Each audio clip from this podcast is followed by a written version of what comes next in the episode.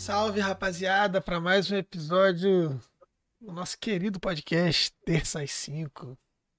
Como sempre aí, você já sabe, hoje, terça-feira, 5 horas, estamos ao vivo para mais um episódio. Mentira! Não estamos ao vivo nada, enganei vocês. Hoje vocês podem digitar no chat à vontade que a gente não tá nem aí pro que, que vocês vão estar tá falando. Porque nós não estamos ao vivo. Não vamos estar nem vendo-nos nem interagindo com você. Brincadeira. Vendo, talvez. Dá pra talvez... interagir no chat. Não... Dá, dá pra interagir no chat. Talvez, talvez eu consiga até dar uma acompanhada, dependendo da hora que acabar meu compromisso, mas devido a compromissos aí, nós não estamos ao vivo hoje. Mas a gente mas quer incentivar. Oi? Aí fica difícil. A gente incentiva eles a interagirem e nem a gente vai estar assistindo. Eu acho não, que eu é tô um... brincando. Não, não, vocês dois vão ter que estar assistindo, vocês dois vão estar de bobeira, porque quem vai ter compromisso sou eu. Mas... De bobeira é maravilhoso, mas tudo bem. Mas a gente, a gente gosta aí de incentivar a interação de vocês, porque a live ela fica disponível com o chat depois. A configuração lá tá tudo bonitinho para o chat ficar disponível depois, então a gente vai ter acesso a esses comentários. Então você vai poder comentar. E nesse modo de estreia aí que está funcionando agora, não sei nem se ele. Ele acho que ele já fica direto nos comentários como comentário do vídeo. Então você pode comentar aí que a gente vai ter acesso a isso com certeza. E qualquer dúvida, qualquer contribuição aí, a gente vai. A gente vai ficar feliz em ler. Beleza? Talvez a gente não responda, como alguns comentários a gente não responde, mas a gente sempre lê, tá sabendo e a gente fica feliz. Mas é isso. Então você sabe que esse episódio está sendo gravado é, por uma excepcionalidade aí. A gente vai dar continuidade e terminar, encerrar a nossa sequência de episódios aí no Sermão do Monte, no texto do Sermão do Monte, Mateus 5, 6 e 7. E a gente já fez três episódios aí, e esse é o último, o quarto episódio. Talvez, né? Se der tempo de fazer tudo, talvez tenha uns cinco aí, quem sabe. Mas por, a gente está planejando para esse ser o último. Então tomara que esse seja o último aí. E a gente convida vocês aí a, a, a, curtirem, por mais que a gente não tenha tendo esse feedback live aí, mas espero que vocês gostem desse episódio. E você que está nos acompanhando nas plataformas aí de podcasts, de, de áudio apenas, convido você a acessar nosso canal do YouTube, se você puder, qualquer dia, aí terça-feira às 5 horas. Estamos ao vivo é, diferente de hoje, mas sempre ao vivo para poder interagir aí, porque é algo que a gente gosta e nos faz feliz. Então é isso. Mateus capítulo 5 e episódio de Bíblia sempre é com Davi, né? 5, 6 e 7, né? Hoje é 6 e 7. A gente, fez, a gente fez Mateus. A gente fez três episódios, né? Falando sobre Mateus 5, a parte das bem-aventuranças. Terra se, do Mundo. Se eu não me engano, foram três. Foram dois ou três? Acho que três, né? Três. Três. três. Aí depois a gente falou sobre uh, Mateus 5,17 em diante, né? Que foi sobre Isso. a questão dos escribos, da justiça e tudo mais. E depois a gente falou sobre. Oh, acho que foi. É, foi Mateus 6 aí, oração, esmola, jejum. E falamos sobre o Pai Nosso. E aí agora a gente vai falar sobre esses dois trechos aí, o final do capítulo 6 e o capítulo 7 todo. Vamos ver se vai rolar. Bom, uh, acho que a primeira coisa que, que me chama a atenção nesse trecho de, de Mateus 6, a partir do verso 19, é, é, um, é um texto muito conhecido, né? Não ajunta tesouro na terra, ajunta tesouro no céu, porque onde tiver o seu tesouro aí também estará o seu coração. Aí fala sobre o, o, o olho como a luminária do corpo, e, e depois fala que não dá para servir a dois senhores, a Deus ou a Mamon a, do, a Deus e a Mamon. Que você vai se dedicar e amar um e odiar e abandonar o outro. E aí depois Jesus vai falar sobre as preocupações, não se preocupam com comer, beber e vestir. É, ele dá as razões para isso e ele diz: é, se preocupem com em buscar o reino de Deus, a sua justiça e as demais coisas. Ou seja, de comer, beber e vestir vai ser acrescentado. Esse é, esse é o, esse é a parte do bloco 6, do, do, capítulo 6 que a gente, a gente vai trabalhar hoje, né? O que, o que me chamou a atenção lendo, estudando tal, é que esse, essa primeira parte, que é do versículo 19 até o versículo 24, é uma parte que parece muito desconexa e enigmática. É uma linguagem que para a gente não é muito clara. Mas quando você vai ler com carinho, com cuidado, alguns textos do, do Antigo Testamento e alguns textos judaicos, você vai começar a perceber que não é tão assim obscuro quanto parece. Uh, o trecho tão desconecto assim. Então, uh, tão desconexo assim. No início, Jesus começa instruindo os discípulos falando para que eles ajuntem tesouros no lugar certo. Então não ajuntem na terra, porque na terra pode dar ruim, mas ajuntem no céu.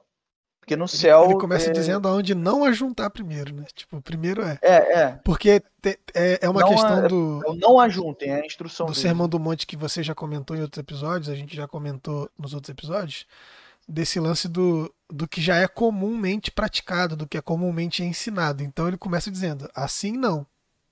Vai uhum. desse jeito. É, é, engraçado, que ele é, começa o, com uma negativa. É, é, muito comparativo, né? O é. Sermão do Monte, ele, ele tá sempre em oposição e sempre em comparação. Então, não sejam dessa forma, não façam como essas pessoas. Vocês ouviram tá isso, tá sempre... mas está errado, eu vos digo. É sempre nessa.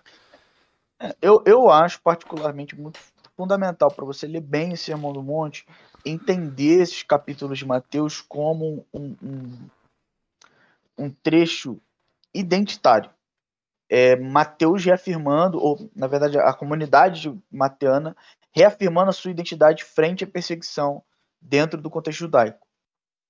Então, para mim, assim, isso é muito fundamental para entender esse trecho, é, esse texto de, do Sermão do Monte. Então, a, a...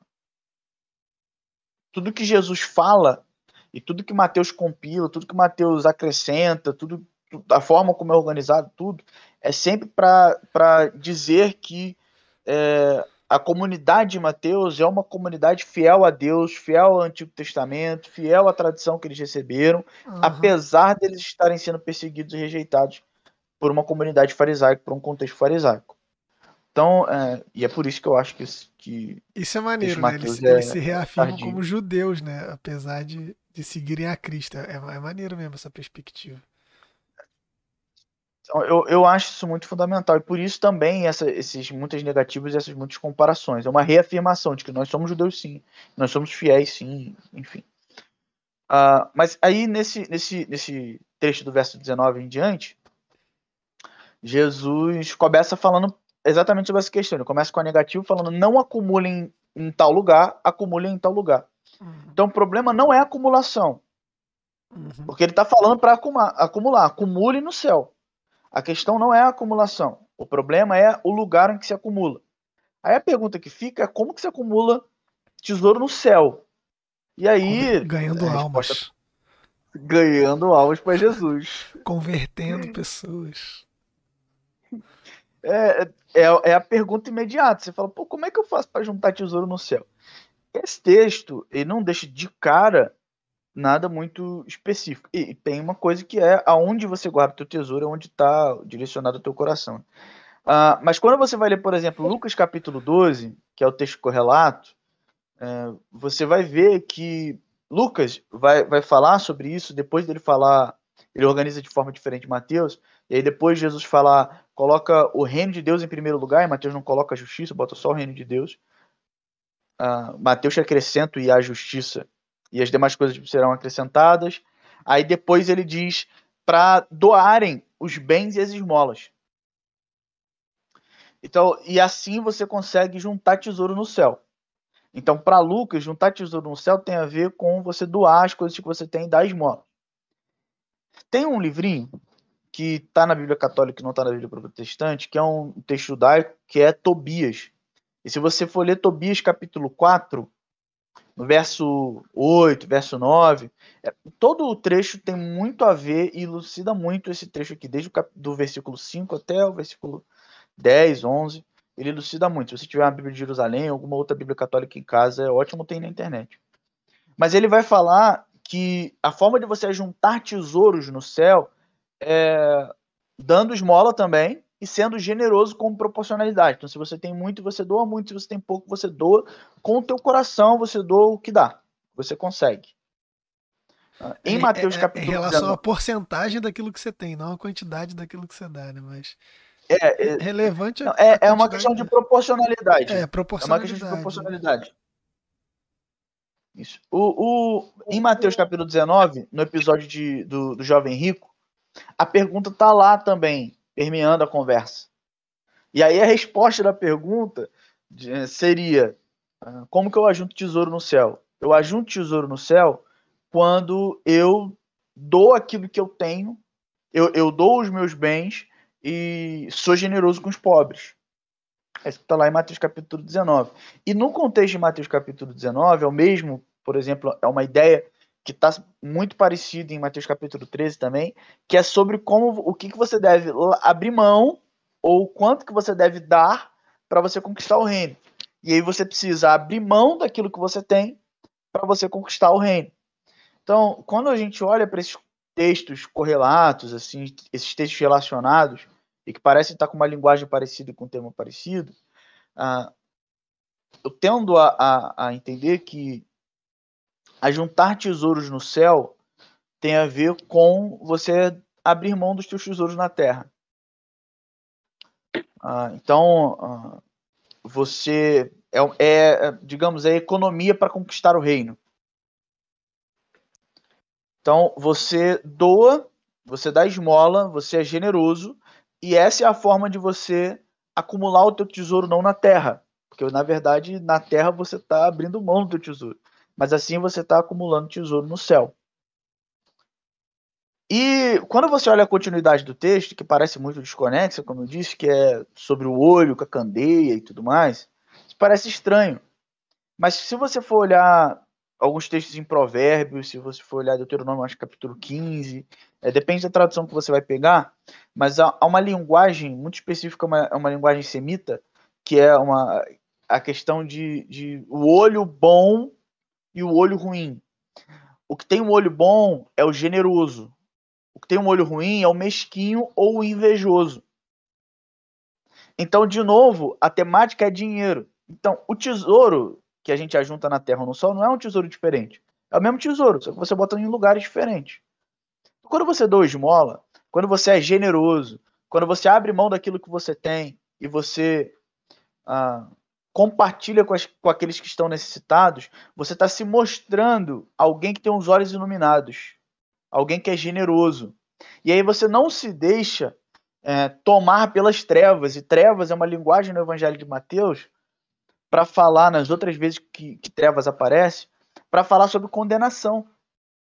Então você não se deixa cair em condenação, porque então nesse sentido a esmola, a doação, a generosidade serve como uma espécie de hábito virtuoso, uma disciplina espiritual que faz você ter o coração no lugar certo o coração no reino e o coração no céu.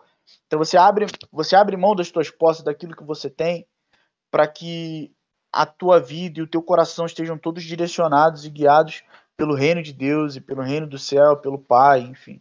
E aí, por fim, ele termina o trecho, e aí fica muito mais fácil de entender as conexões, é, no versículo 24, falando que o aquele que, que que está acumulando tesouro na terra e aquele que tem o, o olho mau é o idólatra. Ele, na verdade, ele diz que está adorando a Deus, ele diz que serve a Deus, ele acha que serve a Deus, mas na verdade o coração dele está emprestado, está é, é, é, direcionado, está descansado não sobre Deus, não em Deus, mas nas suas posses. Então ele está é, ele tá negando o Shemar, Deuteronômio capítulo 6. Ele não está amando a Deus sobre todas as coisas. E ele não está se dedicando com todas as suas forças, amando a Deus com todas as suas forças, com todas as suas energias, com tudo que ele tem. Ele está fazendo isso com outra coisa. Ele está dividindo o seu coração entre dois senhores. E no fim das contas, uma hora não vai dar para continuar mantendo essa, esse equilíbrio de prato. Você vai servir a um e vai deixar de servir o outro. E é o que acontece com aqueles que têm ah, que acumulam tesouros na terra, com aqueles que não acumulam tesouros no céu. Então, feito esse panorama desse primeiro trecho, eu acho duas coisas. É... Primeiro que, que Jesus está falando com os ricos da comunidade de Mateus. É, Mateus está o, o redator do texto está destacando isso, apontando para a comunidade. São três coisas, na verdade, apontando para a parte rica da comunidade. A segunda coisa é que isso tem uma continuidade com o bloco anterior, porque Jesus falou de esmola, e aqui ele está falando, segundo essa interpretação minha aqui, está falando de esmola também. E além disso, ele está criticando os fariseus implicitamente, porque quem são os fariseus no Evangelho de Mateus? Aqueles que são cegos, então têm os olhos ruins, e eles têm um, um interior e o coração cheios de ganância e cobiça, ou seja, seu interior não é luz, é trevas. Ah, o seu interior é, é, de quem tem o, o olho ruim, do, do, mesquinho e do invejoso. Ah, e eles são aqueles que, que agem de forma correspondente a esse interior é, tenebroso. Então, agem não com generosidade, mas agem com mesquinhez e com inveja. Então, a, então existe essa conexão com o trecho anterior. E, e por último, Jesus está fazendo, eu acho que um, um, alerta aqui, e aqui eu acho que a principal aplicabilidade, assim, logo de cara, que fica nítida, é que se você tem muito dinheiro, você precisa tomar cuidado. Porque se você o enriquecimento e o desejo pela riqueza é uma tentação grande e contínua. E se quem estiver ouvindo a gente estiver achando muito comunista, coisa do tipo, depois vai lá e dá uma olhada em 1 Timóteo capítulo 6. O que aconteceu com alguns irmãos? Eles apostataram da fé porque eles não perceberam essa tentação e aí colocaram seu, seu coração naquilo que, que eles acumulavam, aquilo que eles buscavam. Eles buscavam ser ricos, é isso que diz o texto. Então, esse desejo e essa condição de riqueza é uma tentação constante para que a gente coloque o nosso coração no lugar errado e caia numa idolatria e, consequentemente, numa condenação. Então Jesus está dizendo: não acumulem no lugar errado. Mantenham a disciplina de doação, de esmola, de generosidade. Mantenham o foco de vocês ah, no reino de Deus e não nas coisas que vocês têm. Cuidado com isso. Então, é, num contexto em que, quando a gente fala de dinheiro, o pessoal, ah, não, esse texto de 1 Timóteo que eu citei é o texto em que ele vai falar sobre é, O Amor, Dinheiro, a Raiz de Todos os Males. Lê, lê lá com carinho o capítulo todo. E, e, depois compara com esse texto de Mateus. É, eu acho que a gente não se dá conta, ou não se deu conta do risco que é a busca pela riqueza e a condição de rico para a fé cristã. Isso não quer dizer que a gente não, não pode ser rico e tal. A gente já falou sobre isso. A gente tem o Ministério de Jesus, o Ministério de Paulo, as igrejas, todas dependiam de pessoas mais abastadas. Na própria comunidade de Mateus tem, tinha pessoas com mais dinheiro, mas a questão é a busca, o desejo pela riqueza e o, e, e o estado de riqueza é uma tentação contínua que tende a te levar à idolatria, a você descansar teu coração e confiar em algo que não Deus. É, e tem uma coisa também, cara, eu acho que soma nisso aí, eu creio que, de fato, assim, ser rico em si é potencialmente perigoso, mas não necessariamente configura um pecado. É potencialmente perigoso.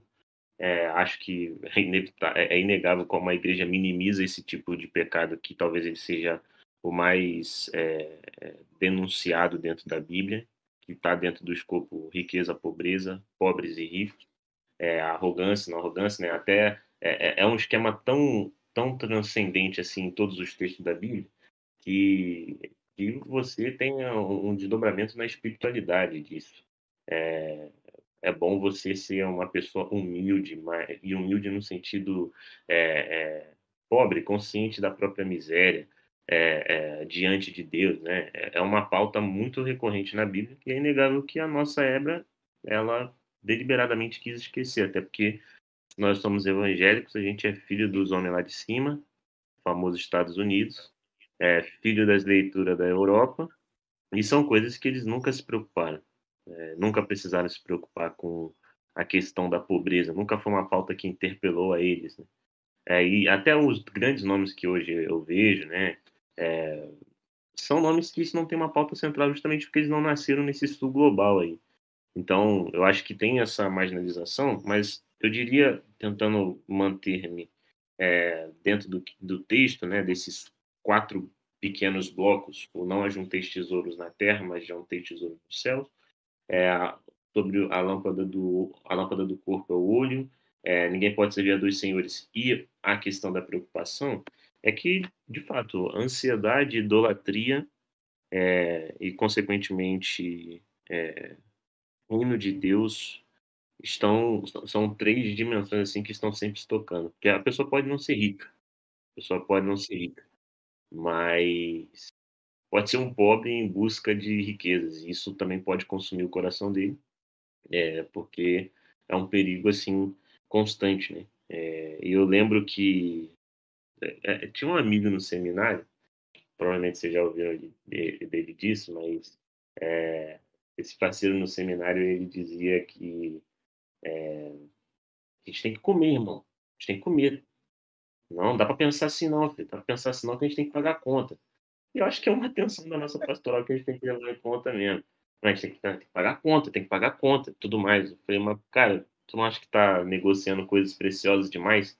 Mano, porque você é bancado pelos seus pais e tudo mais, tá? Se ele estiver ouvindo, um abraço, mano. Sei que você pode estar aqui com a gente ouvindo.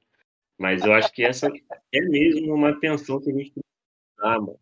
Eu acho que é uma atenção que a gente precisa dar nesse texto, porque parece que todas essas possibilidades da idolatria, é, de termos um interior é, de trevas, de escuridão, é, a possibilidade de nós é, ajuntarmos, dedicarmos a vida a juntar tesouros na terra, é, é, ela, ela tem um começo em uma ansiedade. Né? Ela tem um começo em ansiedade. E aí a gente vê, por exemplo, dentro do próprio texto paralelo em Lucas, né? É, de Lucas 12, se eu não me engano, é, a gente tem Jesus ele trazendo é, um homem que dedicou sua vida a tapar um buraco que, que não, não, não consegue. Então, Lucas 12, 13, né? É, ele começa, a mesmo texto onde Lucas ele fala sobre a recomendação de Jesus, não vos preocupeis com a vida, quanto que eu vejo comendo beber. Antes ele fala da história de um homem que ele dedica sua vida a juntar seus tesouros. Vem dois irmãos que já estão brigando e dizem: Fala para o meu irmão separar, é, me dar a minha parte da herança. Aí Jesus diz: Quem que sou eu para fazer esse arbítrio entre vocês? Primeiro Jesus sai diz, fora, né? Não me bota na briga de vocês. Não me bota, mas é o seguinte: deixa eu falar uma coisa então, já que vocês me tocaram. Já que eu estava quieto sendo lixado, toma cuidado também com esse negócio aí, porque vocês podem se perder. E aí ele conta a história desse homem, que a terra produz muito, e aí ele fica assim, ele, ele resume a vida dele a esse projeto de ajuntar, em, em, entesourar, né? de, de é, é, acumular aqui para que ele possa ter assim é, paz. E é muito curioso que os verbos que ele usa, é, eu me lembro exatamente de verbos muito constantes na promessa de Deus em levar o povo para a terra de Canaã. Que ele vira e, e, fala: Bem, agora que eu já juntei tudo que eu posso, protegi o meu, meu império, organizei aqui tudo que eu poderia acumular, ele fala: agora você pode repousar, comer, beber e se alegrar. Né? É, são verbos da promessa de Deus na condução do povo para a terra. Só que aí vem Deus, surpreende e fala, vai ficar para quem então? Morreu hoje, amigo. Dedicou sua é vida a um projeto que louco. Hoje, hoje pediram a tua alma aí, Lucas. É insensato, você juntou, é isso mesmo. Por isso que eu, eu acho muito bonito essa parte do texto, quando é, é, Jesus ele pergunta: não é a vida mais do que o alimento e o corpo mais do que a roupa? E o que está em jogo nessa tria de ansiedade, idolatria e escuridão, né, trevas, é justamente um, uma, um apequenamento da existência mesmo, cara. São pessoas que resumem a vida a tentar, a tentar tapar os buracos que não conseguem. Aí, nesse meio tempo, já estão envoltas nos laços de mamão, já estão é, assim totalmente perdidas. Eu não sei, não sei se a igreja é, com certeza flerta com essa é, tentação, caso não fosse isso, não estaria registrado. É, eu não sei até que ponto eu já falo de dentro dessa idolatria já estou minimizando a radicalidade de que Jesus está falando, porque eu sou um adorador silencioso de mamão. Eu fico me perguntando, será que eu tô, tô querendo tranquilizar demais o texto? Sei lá. Mas acho interessante nessa parte. Aparecem, aparentemente são partes desconexas, mas se, se a gente prestar atenção nesse fio, é, a idolatria ela pode estar nascendo na ansiedade e nas perguntas mais honestas possíveis, como desse meu amigo. Quando ele virou para mim e falou: Ah, mas você é bancado pelos seus pais, eu não sou, e a gente tem que fazer os nossos corres. Aí eu fico: Tá bom. Tá bom. É, é, tanto nesse texto de Lucas 12, todo esse texto de Lucas 12 é, é muito útil para interpretar esse texto aqui de, de Mateus. É, você já, já, já foi migrando aí, fazendo uma ponte para outra parte do capítulo 6. É, esse texto de Lucas 12, eu acho que ele elucida um negócio que nesses textos aqui também tá, mas a gente não percebe. Que é, na primeira parte, eu, eu esqueci os versículos agora exatamente, mas na primeira parte do que dessa, desse, desse episódio que você citou, quando Jesus primeiro tira o corpo, e aí em seguida ele diz: as posses de um homem não definem o valor desse homem.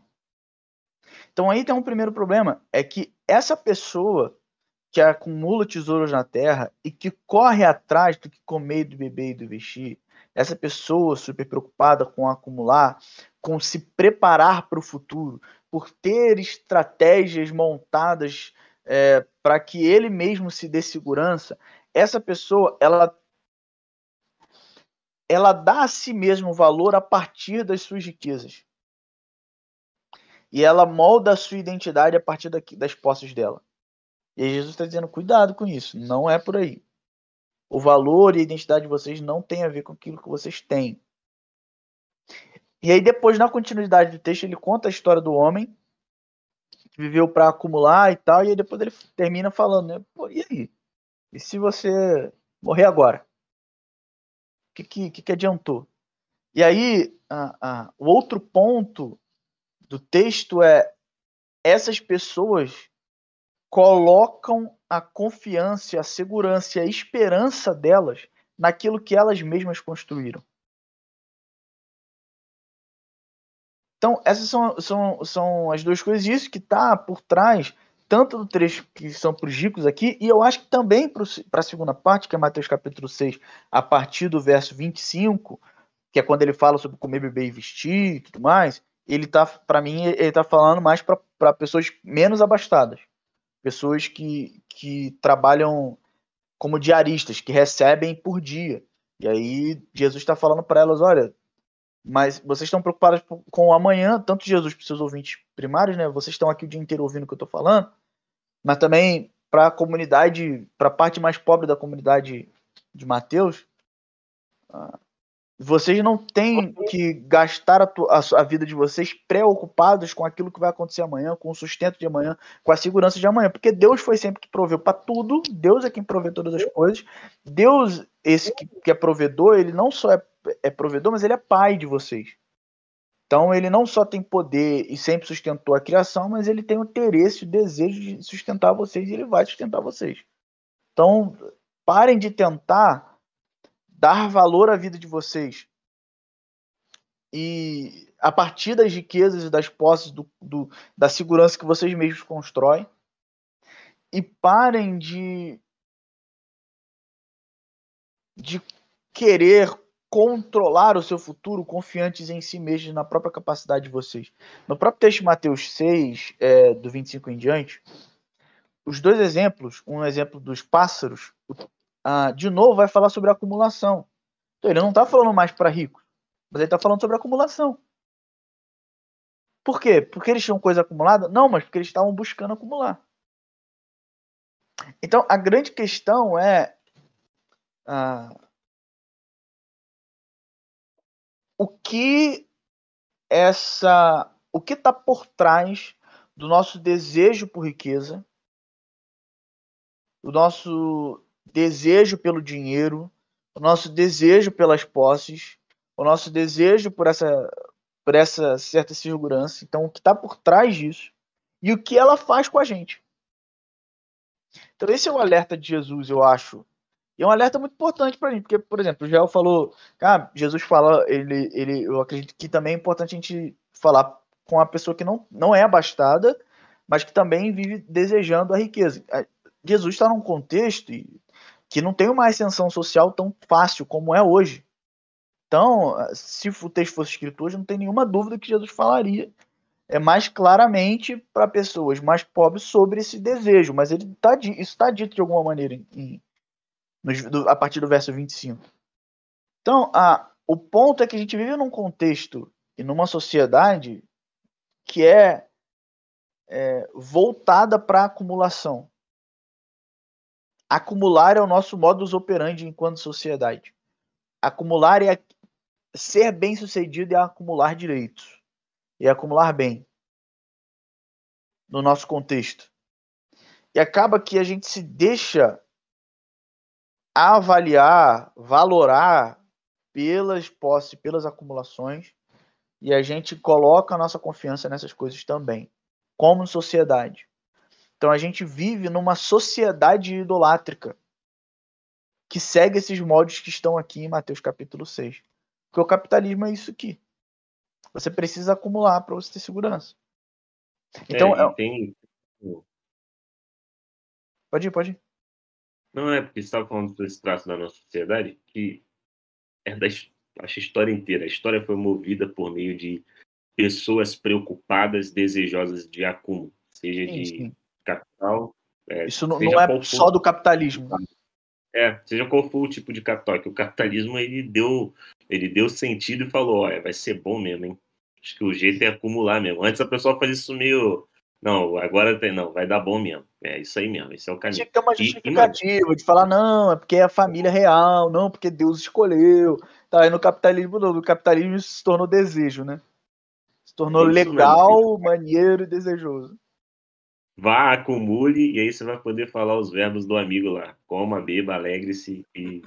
Só que é, é legal porque, cara, são raízes muito próximas, mano, entre é, é, a violência entre um ansioso e um violento. Eles estão muito próximos nesse sentido, porque são dois, duas pessoas movidas por um senso de falta. E desde o início, mano, o faraó, por exemplo, lá em Êxodo, ele foi um cara que virou sua política para com o povo de Israel para uma política opressora e predatória, porque ele está movido por um medo, um medo, um, um fantasma de que os povos inimigos vão vir nos atacar e se eles se juntarem com esses escravos, a gente vai ter. Então ele manda construir cidades para ele acumular é, e, e, inclusive vai espoliando o povo, né? Então é muito é muito esse Veja nosso de... episódio sobre fundamentalismo que falamos sobre medo e que o medo pode fazer. Exatamente. é, são eu, eu acho que talvez antes da gente virar para o capítulo 7, que pelo horário que eu estou vendo aqui, acho que deu os nossos 30 minutos imaginados, né? 30 e poucos minutos imaginados para essa parte.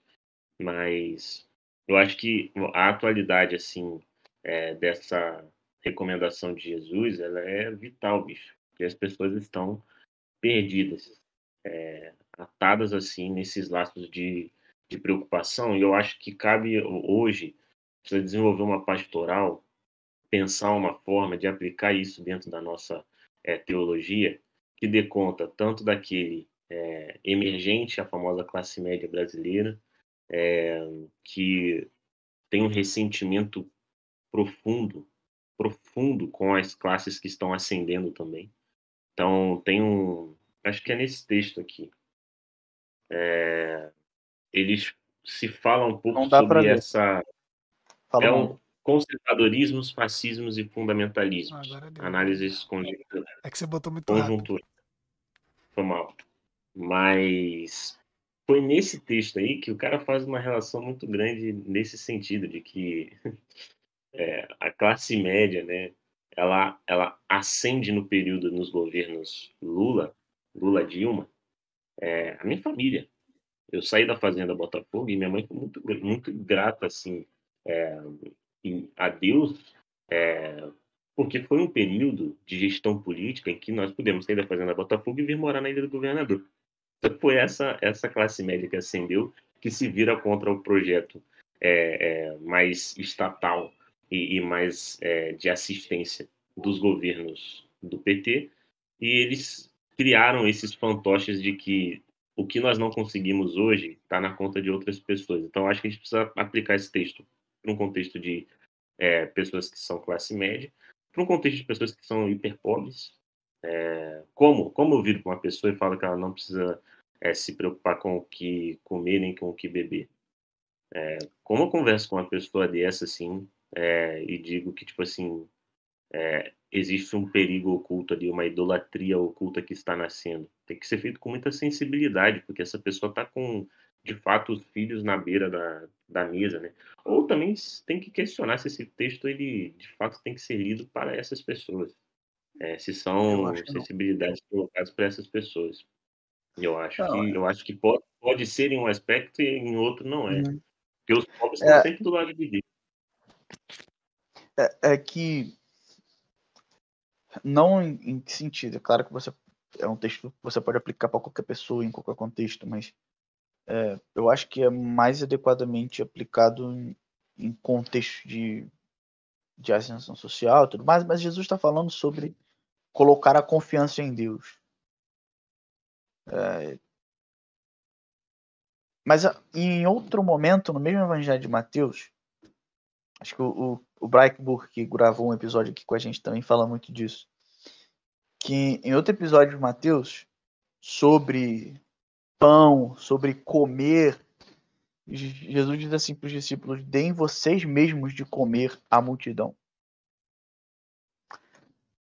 Eu acho que essas palavras de Jesus é para quem é para quem está acumulando bem, é para quem está bem, mas está com medo, e a palavra para as pessoas que estão numa situação de vulnerabilidade muito alta é, pode até ser se elas fazem parte da comunidade de fé, tudo mais, pode até ser coloque a dependência em Deus e crê que Deus vai prover. Desde que a gente seja a mão de Deus que provê. Tá? Nem sempre Deus opera por milagre. Ou na verdade, nem sempre Deus opera por um milagre sentido assim espetacular. Revolução mágica, né? Não é, é mágica. Deus resolve as coisas por meio dos seus discípulos. E isso está presente no Sermão do Monte o tempo todo. Então, isso é uma coisa. A outra é que eu, eu aplicaria todo esse trecho assim, da seguinte forma. É, cuidado, irmão irmã, com o que você faz com o teu dinheiro. Se eu fosse você, eu faria questão de doar regularmente aquilo que Deus te dá. Porque isso é uma proteção, e aí, voltando até Tobias fala disso, e o próprio texto fala disso, é uma proteção para que você não caia na idolatria. A disciplina da doação, da generosidade. Então, é um exercício de lembrar sempre que o que você tem foi Deus que te emprestou, é um exercício de lembrar sempre de que você, a tua identidade não tem a ver com as posses que você tem, e que a tua segurança não está nas coisas que você tem. Porque como a gente falou em, em, no episódio, por exemplo, acho sobre espiritualidade do caminho, uh, o, cam o convite de Jesus é exatamente é o mesmo convite de Deus a Abraão, é que você deixa as tuas posses. Quer dizer que a gente tem que largar tudo que a gente tem e tal? Eu ainda acredito que não. Mas acredito que você precisa ter uma regularidade de dizer para você mesmo materialmente, doando os seus bens, que aquilo não é teu, que aquilo não te dirige, que a tua identidade não está naquilo e que a tua segurança não está nas tuas próprias mãos, no teu próprio braço, na tua própria capacidade, na tua própria acumulação. Então, acho que é uma, é uma, é uma disciplina que a gente. Ah, caridade é legal. Mas aí entra um, um ponto, e eu acho que é o último para a gente ir para o capítulo 7, que é a palavrinha justiça, que está no segundo trecho. Justiça é o, o Brugman, no livro no Teologia do Antigo Testamento, Walter Brugman, ele fala que justiça é para quem Israel foi escolhida. Israel tem uma missão que é fazer justiça. Justiça no Antigo Testamento é, é esmola, dar esmolas é fazer justiça. Então você vê Mateus capítulo 6 aqui reverberado, você vê esse, esse texto aqui. Então tem um contexto de doação e generosidade é fazer justiça, então não é caridade, não é um negócio legal.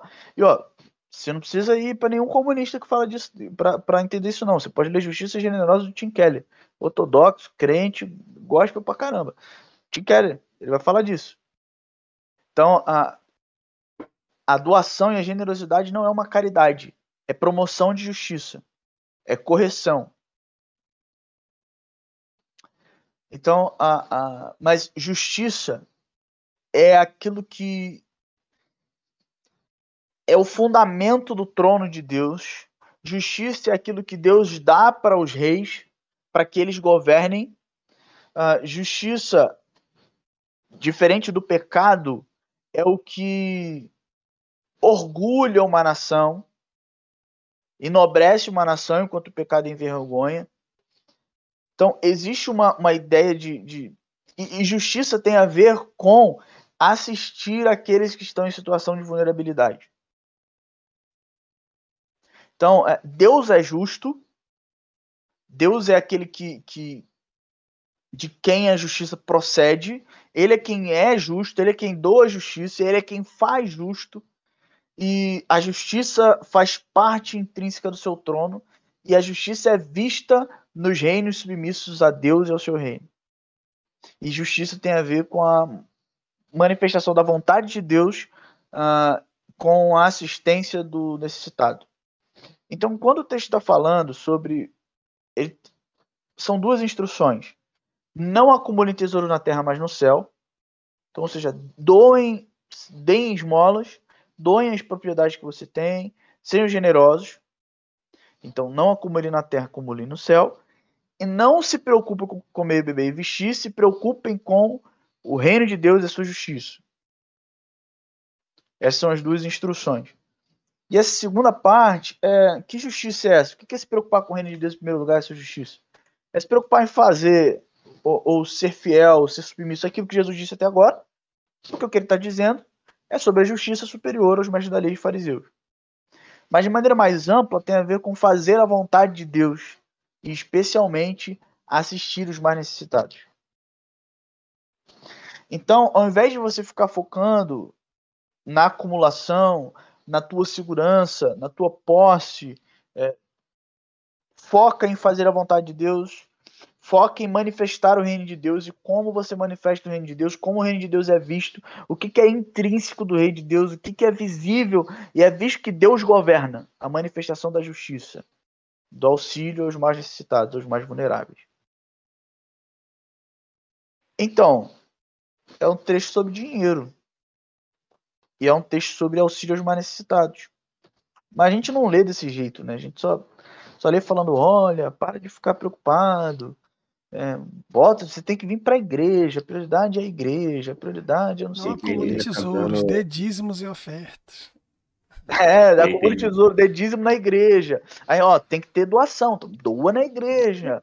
É, e é tipo assim, é uma parada que vocês já até comentaram, mas é que fica muito claro que não importa se é dinheiro, não importa se é bem, não importa se é comida, se é roupa, a acumulação ela é, ela é contra a justiça divina, onde todos têm acesso ao mesmo tipo de, de vivência, de experiência terrena.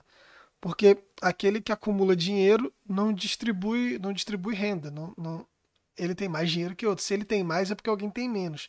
Aquele que acumula comida, ele tá acumulando comida preocupado com o que ele vai comer amanhã, então ele guarda hoje para ter o que comer amanhã, porque ele está preocupado, ele não está dando para alguém que está com fome hoje do lado dele. Então, é, to, toda essa relação fica tipo extremamente clara, tá ligado? É. tem para todo mundo. Se tá faltando para alguém é porque alguém é porque tá alguém acumulando. tá acumulando. Mas... E tipo assim, não é só dinheiro, não é, tá ligado? É comida, é roupa, é, é... Se, se, se, se, uns têm um teto que é muito grande, é porque alguém tá sem um teto, tá ligado? Podia ser dois. É tipo, sabe, é tudo, assim, é, é bizarro. O... E, e, eu acho que eu fico pensando, e para mim é o que vai ficar ressoando dessa leitura, dessa parte agora, é que é uma linha muito tênue, mano, entre o idólatra e o ansioso. Quase, quase imperceptível, você não consegue reparar. Que é, aquela pessoa que está movida é, organizou sua agenda, sua vida, seus valores, suas relações para tapar o buraco de sua, de sua falta, essa pessoa. Pô, é, por isso que eu acho que aquela recomendação não, não, não é que você pode escolher servir um, um, um senhor ou outro na verdade, é, é impossível servir um é, e, e, o outro. Você está tomado. Dependendo da uhum. decisão que você tomar, você já está imbricado assim na rejeição do outro.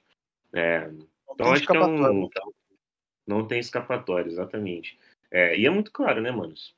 É muito perceptível. Cada dia você vê isso aí. É, o, o, acho que a parábola do, é, do bom samaritano, ela também traz uma sabedoria dessa. E foi o Martin Luther King que ele interpretando essa parábola, ele faz duas perguntas. Ele falou: existe um religioso e um levita é, que são movidos, e um ladrão. É, três grupos que são movidos pela seguinte pergunta: o que vai acontecer comigo? É, desculpa, o religioso levita. É, ele fala assim: o que vai acontecer comigo se eu ajudá-lo?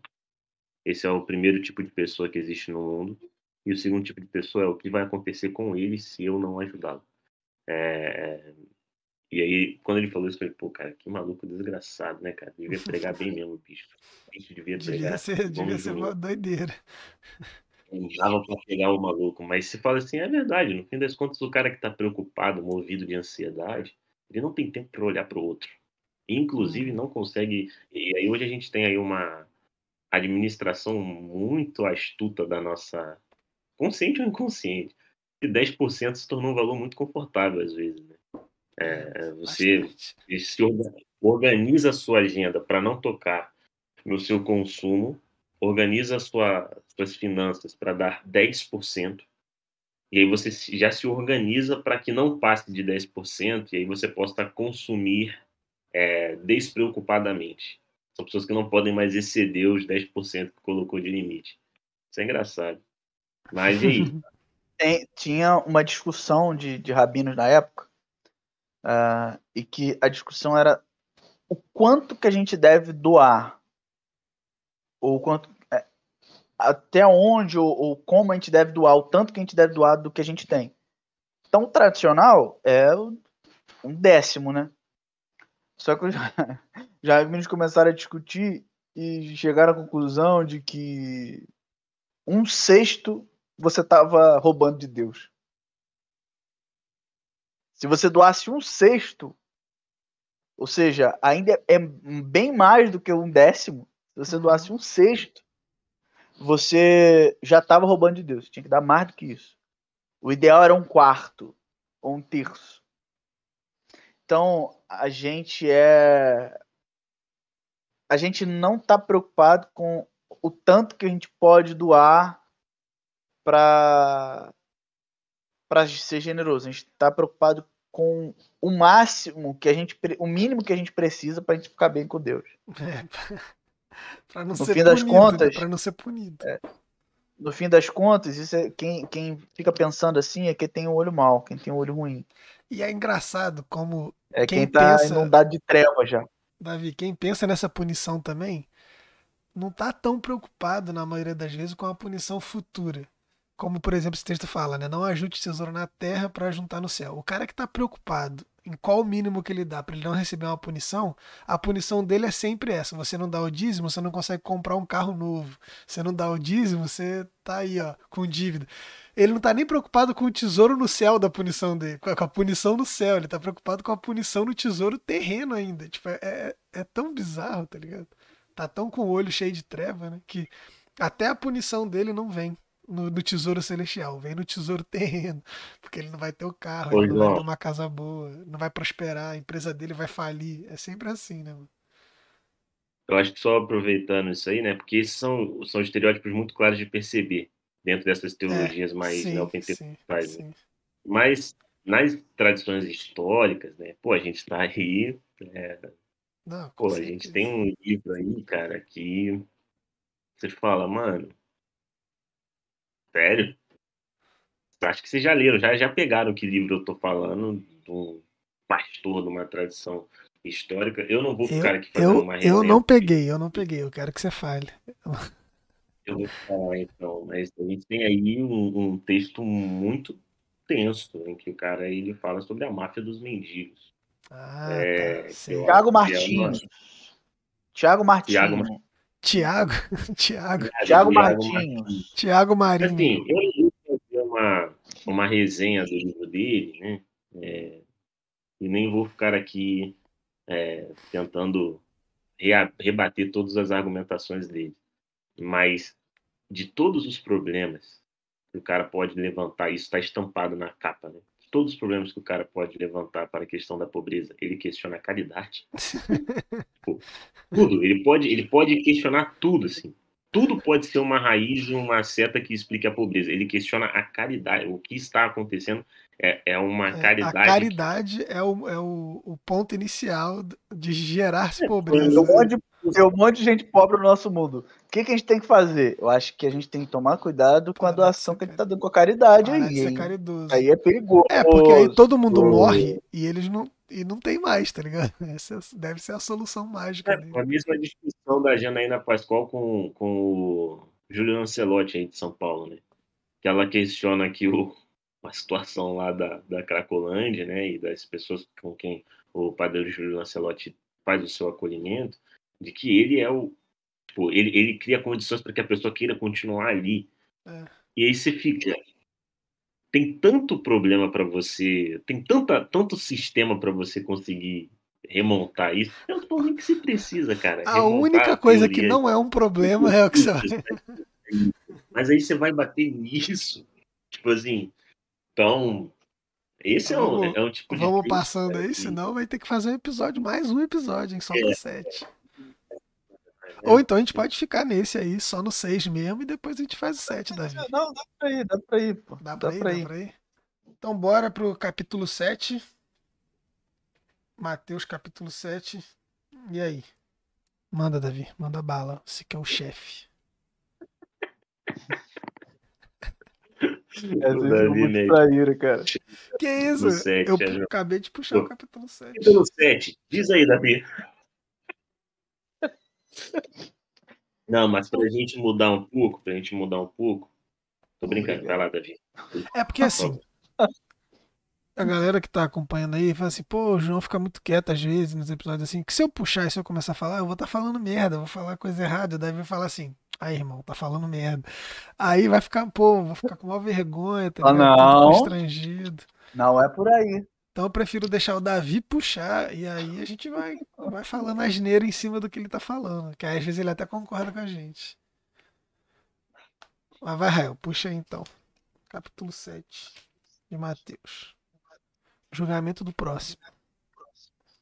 Cara, ó, eu vou. da- do, do meu tempo de estudo que eu tive uma vez, né? No Sermão do Monte. é, tem um tempinho, sinal. Não foi para esse episódio. É, eu confesso aí, aos meus amigos que estão aqui. Mas muito se debate é, se essas porções, né, que na Bíblia de todo mundo eu acho que aparecem subtítulos muito claros, assim, é, se elas têm relações diretas entre si. Por exemplo, a recomendação dos cães, é, a questão da eficácia da oração, é, a regra de ouro, ou não julgar, se elas estão, são trechos que têm relações entre si, ou se são trechos que são pílulas de sabedoria de Jesus agrupadas nesse capítulo. É, eu confesso, eu confesso que eu prefiro tratá-las separadamente, mas e, e existem pessoas que estão comigo. Não sei se o Davi, Se o está Davi nesse falou que aí. tá certo, então tá certo. Tá certo. É, exatamente. Check. É isso, a opinião O certa é essa. Davi, gente, se A você jogar opinião certa é. A opinião certa. Se, jogar, se jogarem no currículo Lattes, do Davi, ele tem lá, pô, curso de intenção, na, a intenção do autor de Mateus. Ele tem lá no Lattes dele. Mateus então, eu tenho. Mateus Isso. Davi, se o Davi disse isso, eu posso falar. Então tá bem, então. Tá Ele dá pra Não, mas você vê, você vê isso. Você vê isso pelo próprio. dos lugares onde isso aparece em Lucas. É, Mateus faz mais uma compilação. Ele fez isso no Sermão do Monte Tudo, né? Ele faz mais uma compilação de, de blocos do que ser uma pregação então, de Jesus tá de uma vez que toda. Ele não falou isso tudo de uma vez só, numa, numa sequência, sentado no morro, é. com as pessoas à sua volta. Não, não acho. Não, não acho. Ué, eu só fazendo um parênteses. Essa primeira. Teve uma aula do Maza que eu fiquei Vou em choque. Maza falando. Pode falar. Foi, João? Travou. Não, pode continuar, segue aí, tá falando as neiras. Não, não, que eu lembro que eu fiquei em choque é, quando ele falou assim: é, a Bíblia diz, Jesus disse, não foi Jesus necessariamente assim que diz, né? Uma é alguém dizendo que Jesus disse. É, é isso, a justiça. primeiro ano, primeiro ano de seminário. Lembrando a recomendação do Nino. Não deixe aquilo que você não sabe atrapalhar aquilo que você sabe. Não deixe aquilo que você não tem. Ficava um mantra, né? Repetindo. Eu já, ah, já lembro da, daqueles caras da igreja, né, Raio, daqueles velhinhos. O seminário tem feito muitas pessoas serem ateias. Tem desviado muita gente. Ah, que era isso que falava para eu tomar cuidado. Mas, enfim, essa compilação que o Matheus fez desse capítulo e dessa divisão capítulo 7, que também é bem posterior, eu acho que a gente tem porções é, é, mais isoladas que a gente pode debater assim individualmente. Né? É, e aí vai do critério. Não sei se vocês querem pegar alguma em específico. a gente pode passar é. por alto e, e, focar na parte final, né? É, do julgamento e, e, a da, da oração, acho que a gente pode passar só por alto rapidinho. São as menos importantes passa aí. É porque, não, é porque estão mais soltas, não é nem por ser menos importante, sim, é porque estão mais soltas, entendeu? A sim. outra é o fechamento do Sermão do Monte, você tem uma continuidade e tal. Sim, verdade, verdade. Então... Eu tô, tô brincando. Então bora. Quer que lê então, Davi? Ou não quer que lê? É melhor não, né? Não, não, não. Precisa ler não. Então, precisa ler não, até porque a gente nem tem, nem tem tempo, mas. Então o julgamento. A, é a questão do. A questão do julgamento, o que eu, eu, eu, também enxergo esse bloco todo muito bem conectado. Rapidinho, só um adendo. Eu e Israel a gente enrolou com a maestria até o Davi querer puxar o tema. Esse é o terça 5, rapaziada. E pra quem tá ouvindo a gente, pra quem tá ouvindo a gente, nos bastidores o Davi fica assim, hoje eu não falo. Hoje eu vou ficar calado, hoje eu hoje eu vou Ó, vocês não puxarem, aí você vai falando, falando, falando, falando, falando. Aí tem dois jeitos de você conquistar o Davi para falar. Ou você fala alguma coisa que, tipo assim, tá gritantemente errada, que não é nem questão de mera interpretação. Você chega e faz, não, tá gritantemente errado. Aí, assim, ai, ai, ai. Ai, ai, ai, ai, ai. Vai, vai, vai, bora aí. Você, conversa, conversa aí do nada ele tá falando. Então, Davi, fala aí, Davi, fala aí. Continua. Como eu, como eu, como eu acho a, a forma óbvia de interpretar esse texto, né? Óbvio. Do versículo 1 até o versículo 6. A minha forma mais. A, a forma mais fluida de interpretar o texto. É entender ele conectadamente, apesar de ser um texto difícil, é um texto conectado. E Deus está falando, é Jesus está falando sobre o julgamento de Deus e Deus como um justo juiz. Ele está falando, vocês que se colocam na condição de juiz, cuidado, porque tem um juiz maior que vocês e ele é justo. E aí Jesus está reverberando aqui, por exemplo, Deuteronômio capítulo. É... Ai, eu esqueci o, o capítulo se eu não me engano, é capítulo 31 e 32, é, que, que tá lá de Deus falando, né, sobre as, as falsas testemunhas que, que falam alguma coisa mentirosa para tentar é, ferrar o, o, amiguinho que é o réu. E aí Deus fala para elas o seguinte, ó, cuidado, porque essas pessoas, na verdade, Deus fala para Israel, né? Essas pessoas devem receber a pena que elas estão tentando dar para os réus elas estão mentindo, tentando ferrar os outros, eles têm que ser ferrados desse jeito, então. Ah, e é o que Jesus está falando aqui que vai acontecer. Então, Deus, é, da forma como vocês forem medidos, vocês também serão medidos. A balança é a mesma. Deus, é, Deus não tem parcialidade. Então, da forma que vocês julgam, Deus também vai julgar. E aqui também é um tema que está em todo o Sermão do Monte. que é essa reciprocidade entre a nossa relação com o próximo e a relação de Deus com a gente. Então, se a gente perdoa o próximo, Deus perdoa a gente. Isso está ao longo de todo o Sermão do Monte. E tem também uma, uma outra questão que está no trecho seguinte, que é a gente age com o próximo e Deus age com a gente da forma como a gente age com o próximo, mas ao mesmo tempo, da forma como Deus agiu com a gente, a gente deve agir com o próximo. Então, primeiro é esse trecho aqui, Deus, é, Jesus falando que Deus vai julgar, Deus é justo, Deus vai julgar, então muito cuidado com vocês que se colocam na condição de juiz. E não adianta falar com tolo. Está em Provérbios. Não adianta falar com quem, ah, com esses hipócritas que estão se colocando na condição de juízes sobre as outras pessoas, mas na verdade, na verdade, é, eles não têm moral e autoridade nenhuma para julgar ninguém. Mas não adianta você corrigir, não adianta você falar, porque eles não vão te ouvir. Bom, isso na nossa realidade é, é muito comum, né? Então, é, é a forma como eu li esse primeiro trecho. E o segundo é falando sobre a generosidade de Deus. E aí Deus é aquele que, que doa a todos aqueles que pedem a ele. E doa, e aí as expressões que, que aparecem é pão e, e, peixe. E pão e peixe é o alimento comum. Então, Deus é aquele que supre as necessidades de todos aqueles que, que pedem a Ele.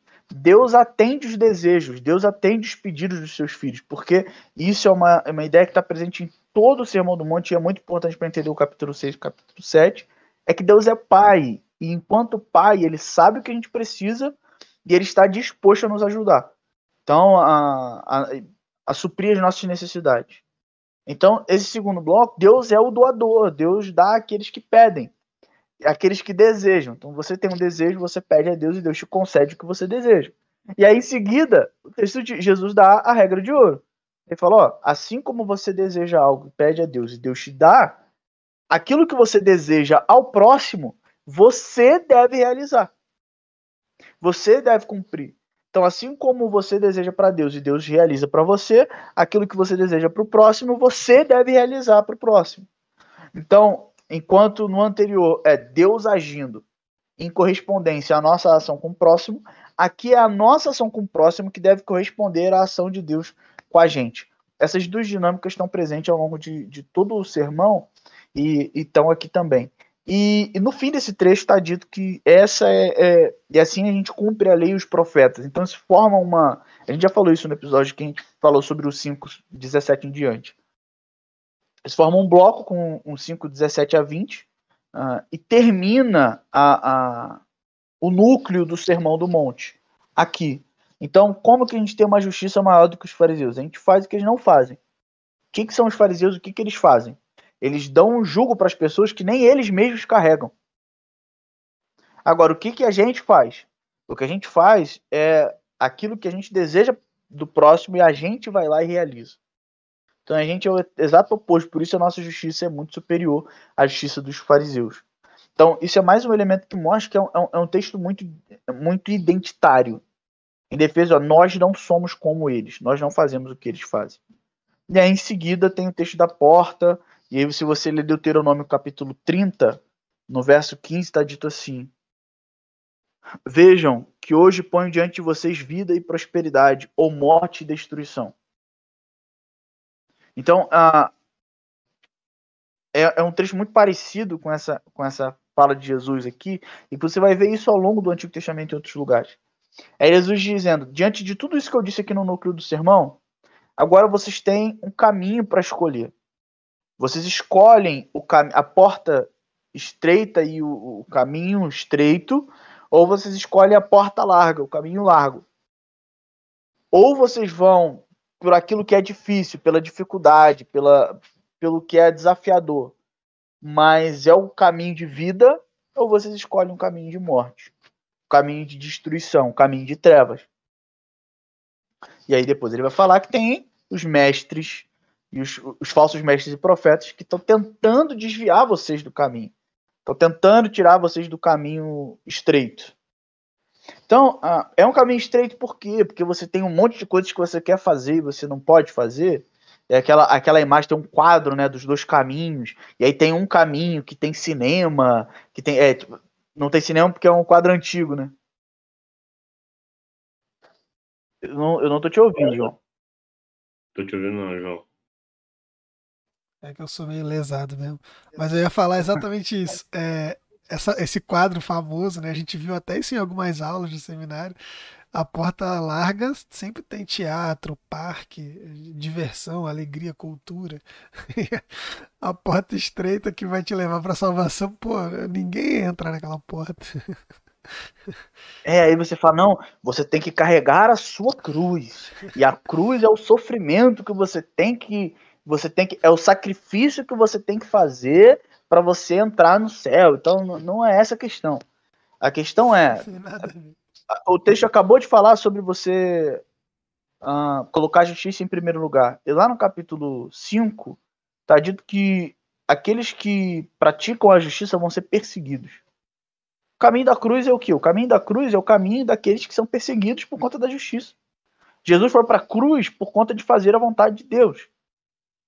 Está dito em, Mateus capítulo 21, é, é, João Batista apresenta um caminho de justiça para os mestres da lei e fariseus, e eles rejeitam esse caminho de justiça. Eles não se arrependem, essa é a questão. Eles não se arrependem e não fazem a vontade de Deus. Então, eles não retornam para Deus. Eles continuam na sua idolatria, na sua rejeição a Deus. E aí, em seguida, Jesus vai falar contra eles, e aí a gente vê esse embate de Jesus com os fariseus. Então, a, o caminho estreito é, é um caminho que é difícil, porque é perseguição. É um caminho que você vai ser rejeitado, você vai ser excluído, você vai ser marginalizado, você vai ser posto de lado. Mas é o caminho de Deus. É desafiador, é complicado, é difícil. Que você tem que lutar contra você mesmo, você tem que resistir às tentações, você tem que resistir aos ataques que vêm de fora. Mas esse é o caminho continua nesse caminho, porque esse é um caminho de vida, apesar de ser difícil. E aí depois entra nas.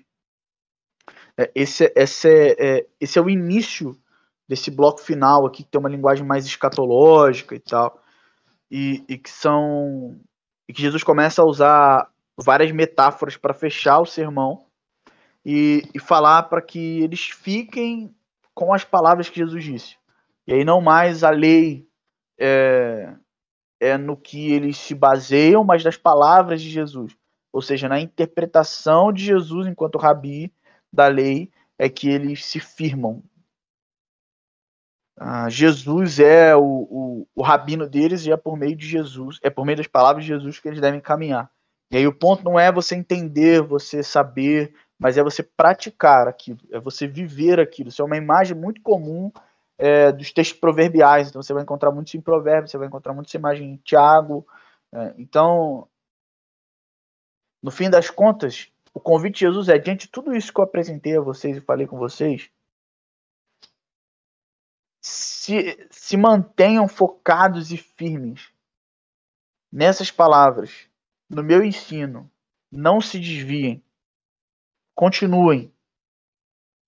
Porque a perseguição vai vir, as complicações vão vir, vai parecer, a partir do que vocês olharem para a realidade, que as coisas estão dando errado, vai parecer que Deus abandonou vocês, vai parecer que, que vocês não estão no caminho certo, mas estão. Continuem firme, continuem fiéis a mim. E cuidado com esses que estão tentando desviar vocês do caminho. Em nome de Deus. Com a roupa de Deus, com a roupa da religião, com o discurso da religião, mas estão levando para vocês para um caminho distante de mim. É. é, uma, uma coisa que eu esqueci de, de pontuar é como que você sabe que esses religiosos estão te levando para um caminho distante de Deus? Eles, os mestres da lei e fariseus, o problema deles no Evangelho de Mateus é que eles pisam nas viúvas. O problema deles é que eles dão esmola, eles dão o. Eles, eles oram, eles fazem tudo para serem vistos. Como estava no capítulo 6. Eles fazem tudo o que eles têm de fazer.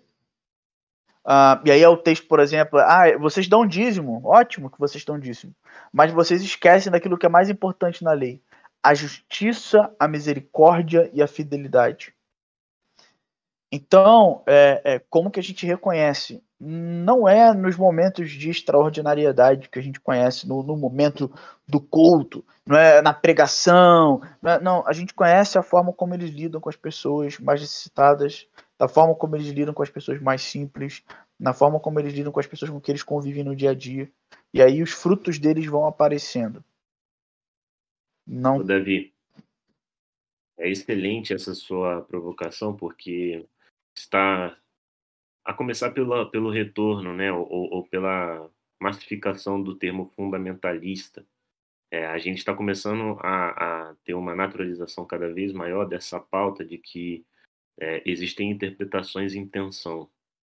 É, e aí você está vendo cada grupo, cada segmento religioso tecendo um olhar sobre os eventos que estão acontecendo, e isso levanta a discussão do quem está certo, quem então está falando em nome de Deus, quem, estão, quem então está ao lado do nome de Deus, o que obriga a todos, ao menos os que são honestos, a levantarem critérios, levantarem critérios de, é, é, de discernimento de, que, de onde vem essa fala e quem está falando, que tipo de profeta é esse que está dizendo. Né? Nosso tempo ele está com essa inquietação é, essa pessoa que fala em nome de Deus fala em nome de Jesus mesmo. É, e aí os critérios eles são os mais variados. Acho que a, a corrente mais dominante, né, é, tenta faz uma confusão direta entre sua leitura e a Bíblia. Né? Então são pessoas que falam, você tem que ver se esse discurso ele é bíblico. A gente viu que isso aí é um tiro no pé, porque aí até o diabo sabe usar bem a Bíblia. E se você reduzir o seu critério a isso, é muito grande. É, é, é muito muito ilusório. Só que esses que você levantou, né, que são critérios de ordem ética, em especial com relação aos mais vulneráveis, eu acho que ele já é, já, já já apresenta talvez um intérprete mais sóbrio das escrituras, entendeu? Essa pessoa está interpretando as escrituras de um jeito mais sóbrio do que talvez algumas outras. É, porque tá o, o, seu nível ético, né, a sua percepção ética, isso que você está trazendo aqui, ela é muito perceptível. São pessoas que, da sua vida, se você conviver com elas, andar ao lado delas, com o tempo você vai reparar a ternura com, com, com a qual trata os mais vulneráveis, a sensibilidade que tem é, para com os mais fracos, para com os mais frágeis, né? Então, isso eu acho, assim, é, muito interessante, mano. Eu acho que nossos cursos, né, é, eu tento me lembrar da época que a gente teve hermenêutica na faculdade e se acreditava na ideia de que você tem que minimizar o máximo possível as suas interferências externas. Eu já não acho que esse aí tem que ser o caminho. Eu sinto falta de referenciais éticos para a gente ver, para a gente decidir dentro dessa tensão de leituras, entendeu? Porque é o que está acontecendo na internet dependendo da bolha que você fizer parte, você vai ler as manifestações do dia 7 de setembro de uma forma e vai ler a Bíblia para condenar ou para é, reforçá-la, né? É, e como todo mundo está discutindo isso, acho relevante essa memória que você trouxe. É legal perceber o profeta e o falso profeta dentro desse nível ético. É, esse trecho final ele é muito fixo nisso, né? É, Jesus, a, a, a, a, ordem de ouro é uma. Jesus está resumindo o Antigo Testamento, que é a lei dos profetas. Antigo Testamento. Como Jesus resume o Antigo Testamento, numa dimensão ética. Faça o outro aquilo que você deseja. Ele resume o Antigo Testamento inteiro numa dimensão ética. Aí depois, em outro lugar, ele vai falar ah, o que, o que é, a lei e os profetas dependem de amar a Deus sobre todas as coisas e amar o próximo como a si mesmo. Então, mas aqui ele está reduzindo, ele está tá resumindo tudo numa dimensão ética. E aí na continuidade, como você reconhece o mestre, e tem uma, uma repetição que é importante, uma ênfase aqui, vocês conheceram eles por causa dos frutos. Tem uma repetição para demarcar o texto, mas para dar uma ênfase, falar, ó, olhem os frutos deles. Olhem os frutos deles. Mas como assim você vai olhar o fruto se Jesus falou que eles são hipócritas, que eles falseiam as atitudes deles? Mas você só dá o fruto de acordo com a natureza que você tem. E aí o fruto tem a ver com a vida cotidiana deles, com a forma como eles se relacionam com certas realidades, com certas pessoas, com certas mesmo dimensões da estejam, vida. Mesmo que eles estejam falseando, é, aquilo não é um fruto, não é o fruto que deveria estar sendo gerado, né? Então aquilo é mais uma forma de Porque você falou, eles falseiam as atitudes dele, aquilo que eles fazem. Eles, Tem gente eles que tá dando frutos de plástico. Tipo assim, eles fingem ser próximos de Deus, eles fingem amar a justiça. Só que, pelos próprios, pelo próprio fato dele fingir, aquele jeito que ele tá fazendo aquilo, você já tá observando e tá vendo. Não é desse jeito que eu tenho que fazer, então. Porque se eles estão se eles estão fazendo isso e, e eles estão fingindo, tipo, isso ele não tá certo de forma nenhuma, tá ligado?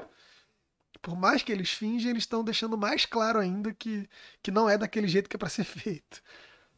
Esse, Sim, eu- sim. eu queria fazer um comentário, Davi, porque esse, esse, esse texto que, que você citou também, né, de, de Jesus dizendo que, de resumindo a lei, né, entre amar o próximo como a ti mesmo, é maneiro que esse texto ele entra nesse embate também com, com o intérprete da lei, né? Porque o intérprete responde isso para Jesus. Quem dá essa, quem tem essa sacada não é Jesus propriamente, é, é o intérprete da lei que resume desse jeito. Ele fala: você tá certo. O único problema é, vai lá e faz agora isso que você sabe, tá ligado? Você sabe que é o certo. Você entendeu, cara. Pô, parabéns. Você, diferente do, do que a gente vê na maioria do ministério de Jesus, é o intérprete da lei, alguém do alto escalão da, daquela religião, da sociedade, que entendeu de fato o que, que a escritura significava.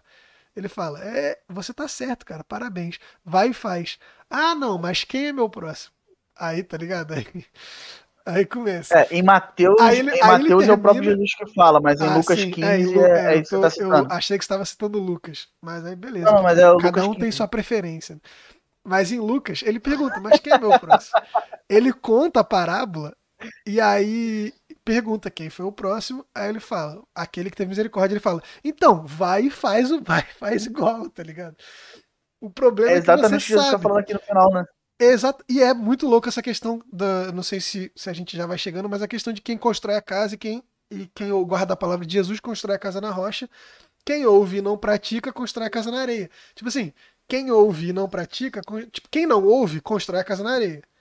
Quem ouve, mas não pratica, também constrói a casa na areia. Também. Tá ligado? Tipo, é, é esse que é o ponto. Quem ouve e não pratica, tá dando ouvido a quem? Aquilo que os fariseus estão dizendo. Tá ligado? Aquilo que a religião tá propondo, que veio propondo ao longo da história. Então, quem ouve o que Jesus está dizendo e não pratica, não tá, não tá seguindo aquilo que Jesus vem falando desde o começo do Sermão do Monte. Vocês ouviram o que foi dito, eu porém vos digo. Ele já tá fazendo esse, esse link entre as palavras, aquilo que é dito e aquilo que ele diz faz muito tempo. Porque aqueles que, que vinham dizendo antes de Jesus, diziam em nome de Deus. Mas só Jesus é reconhecido no final desse texto por falar com autoridade. Por falar com autoridade divina. É, é, é muito louco essa parada, tá ligado? Fica, fica muito claro aqui. É, só um parênteses, eu lembrei da gente discutindo na faculdade. O pessoal ficava falando, não, a multidão viu que Jesus falava com autoridade porque ele praticava o que ele falava. Bobagem. Mas enfim. tipo assim, tipo assim, sim e não, porque realmente só o fato dele Uhum. falar já era percebido a- que ele tinha autoridade, tá ligado? Mas é, a, a questão é, é essa. Ele, ele, mas o, o ponto de, de Jesus aqui eu acho que Essa aí é. pegou forte, não, não é. O Davi, o Davi vai ser, cara. Ele vai ser aquele. O Davi, o Davi tem é porque eu lembrei que foi, ficou eu e o João discutindo, falando, cara, o texto não tá dizendo isso, cara. O texto, só, o texto não Esse explica. aqui especificamente não. Mas assim, é uma interpretação de, mas- de- ao, ao longo do tempo, né? Por, por todo mundo ter Aham. visto o que ele fez, a pessoa ouve aqui. Mas Era a aqui pode ter do- muita gente era que não história viu. do temor do Senhor. né? É, exatamente. A história do tempo, se a se a eternidade é tempo infinito, a ausência de tempo. A gente perdeu muito tempo no seminário. É, da discutindo. eterna. Não, mas só, só para, eu acho que para encerrar, é, feito esse parênteses, é, o que Jesus está dizendo, em alguma medida, eu tô, tô zoando, tô exagerando, eu acho Sim, que essa sim, é uma aplicação é. plausível, é uma leitura plausível da questão da autoridade, porque o que Jesus está dizendo é. Ele está ele tá apontando essa questão ética para você entender os fariseus. Ele está dizendo, cara, quem me segue não é quem tem Deus no discurso. Porque você pode falar um monte de coisa em nome de Deus, sobre Deus, mas Deus está distante de você, você está distante de Deus. Ah, seguir a Jesus não tem a ver, pela milionésima vez, seguir a Jesus não tem a ver com ter uma crença correta, com aderir a uma doutrina correta. Seguir a Jesus tem a ver com uma forma de vida, cara. Com andar nos passos de Jesus. É isso que está dizendo nesse texto, pô, nesse trecho inteiro. Tô falando, gente, vocês ouviram? Pô, muito bom, maneirão. Show, parabéns que vocês ouviram. Não interessa se vocês ouviram, não fizeram nada com isso. A questão não é ouvir, a questão é ouvir e praticar. É claro que não é, você não vai praticar se você não ouvir. Mas. É, é tipo assim, tem ah, até os não. Esse texto ele deixa implícito os não ouvintes também. E aí, cara, sim, é, sim. eu não sei se, se eu tô viajando. Aquele que não ouve, aqui, porque Jesus fala, o que ouve pratica, o que ouve não pratica. Mas tem aquele que não ouve. E aquele que não ouve, não ouve por quê? Porque ele está dizendo, ele está falando, ele não tem tempo de ouvir. Ele está falando muito em nome de Deus. Então ele não tem tempo nem de ouvir o que Jesus está dizendo. Ele está falando. Sim. Ele, ele é o porco e o, e o vira-lata que você joga pérola, joga coisa preciosa e não dá ouvidos. Então, é, é, eu acho que esse é o ponto, assim, e que o Sermão do Monte, acho que é uma ótima forma de falar do Sermão do Monte, de resumir o Sermão do Monte, é, cara, siga a Jesus, seguir a Jesus. O Bonhoeffer fala que a, a ação do discípulo diante da convocação não é dizer eu aceito a tua convocação, eu me submeto ao Senhor, é, eu vou seguir. Não é, não é. A resposta do discípulo diante da convocação é responder à convocação, indo. Então Jesus falou: me segue. O que você espera do discípulo? Não é dizer, Jesus, eu aceito te seguir, eu vou te seguir, vamos lá, e você segue. Não, porque ele, fala disso, por exemplo, da, dos convites de Jesus para os discípulos e, e dos chamamentos de Jesus para os discípulos, né?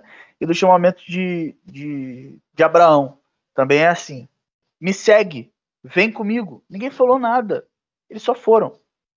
Então, cara, seguir a Jesus não tem a ver com a aderência a um, um sistema doutrinário correto, é, nem tem a ver com fazer certas normas, cumprir certas norminhas e coisas do tipo. Seguir a Jesus tem a ver com responder positivamente, indo, obedecendo, se submetendo diante do chamado de Jesus. Então, acho que isso é um, é um ponto fundamental que está presente aqui muito claramente, tem a ver com a vivência, com a ética, com a prática, com o estilo de vida. Não tem a ver no primeiro momento com a declaração doutrinária, não tem a ver com as coisas específicas, delimitadas que você forma, tem a ver com a tua postura de vida, com a forma de viver. É, é isso que, que, que Jesus está tratando, é sobre isso que Jesus está tratando, é isso que Jesus espera dos seus discípulos. Agora, voltando no capítulo 6, o único texto que tem um chamamento e que ninguém responde, e que não se responde positivamente, nos evangelhos é o do jovem rico. Mateus capítulo 19. É o único chamamento que tem. Jesus fala: "Me segue, vem para cá, faz isso e você vai ter o reino de Deus.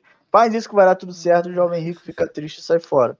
Então a gente volta de novo na na aplicação, nas aplicações do capítulo 6, eu acho que, tá de bom tamanho aí que eu tinha para falar.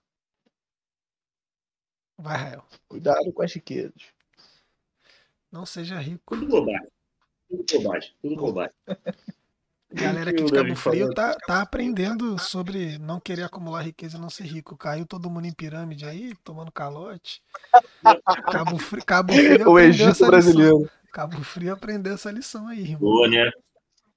Gafanhoto é. comeu tesouro perecível, né? É, é. e acabou de. Na verdade, foi os ladrão que pegaram tudo. Exato, mano. Mas eu acho que é isso, cara. Sermão do Monte, senhoras e senhores. Sermão do Monte. Aqueles que ouvem e não praticam. Pô, mas a casinha na praia é maneira, né? Vamos, vamos combinar. Né? Casinha assim, na, na, beira da areia, assim, ó. Só vai pra areia, já tá na água, pá. Pô, tem várias aqui maneiras. Ah, mas tem umas pedras na. Tem umas praias que tem umas pedras, pô. Dá pra, é, dá pra dar. É que Jesus ele não tinha conhecido a região dos lagos, né, irmão? Não, é que, é que dá para fazer na areia. Ele só não tava, ele só não tinha noção de construção de que dá para cavar bem fundo para fazer uma fundação maneira, tá ligado? É, não tinha tecnologia não, para isso na é, época, né? Exatamente. Pô. Mas aí tu vai ter que chegar na pedra em algum momento para poder fazer a fundação. Sim, você tem que cavar até chegar na, na pedra, na parada mas eu, mas eu, mas eu prefiro, eu prefiro acreditar que é porque ele nunca tomou um banho na praia do Forno, nunca pegou uma onda no forte ali, no, é que forte no Peró. Onda, né? Perozinho já, já Ah, não. Perozinho já rola.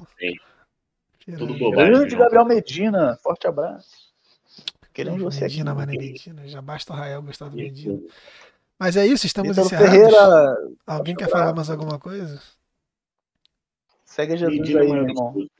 Você Segue que, tá Jesus no, aí, meu você que irmão. tá no nosso chat aí, deixa, deixa um salve, deixa um tchau aí pra gente.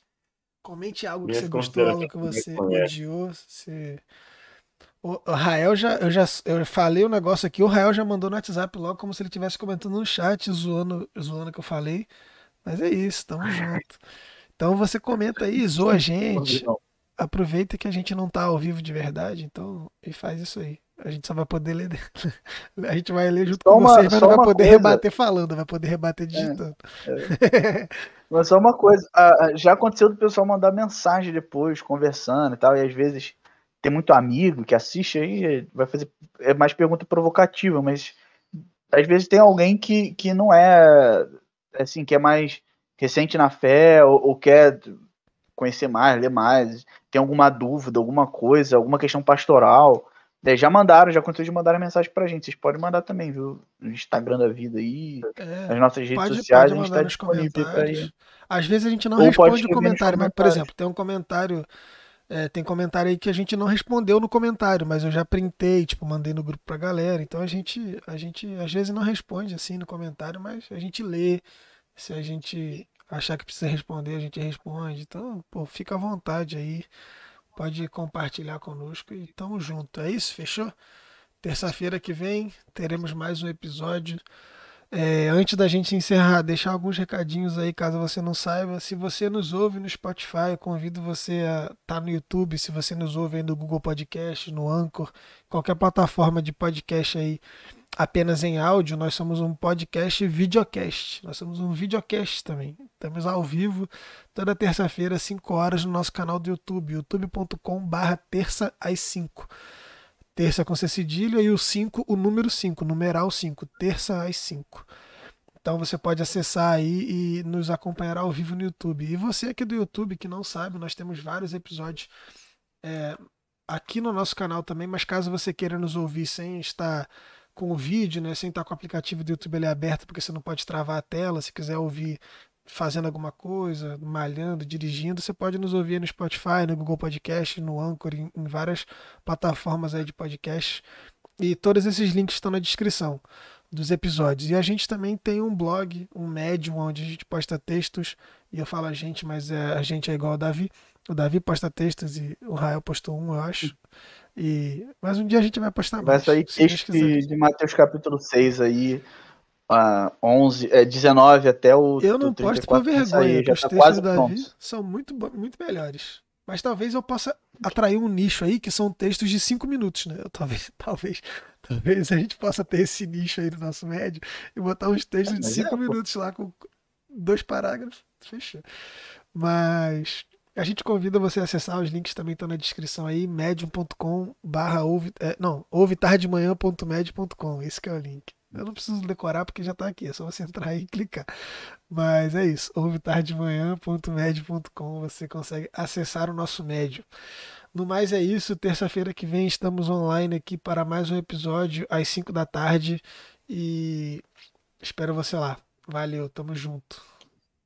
Falou, rapaziada. Dá um tchauzinho. É isso.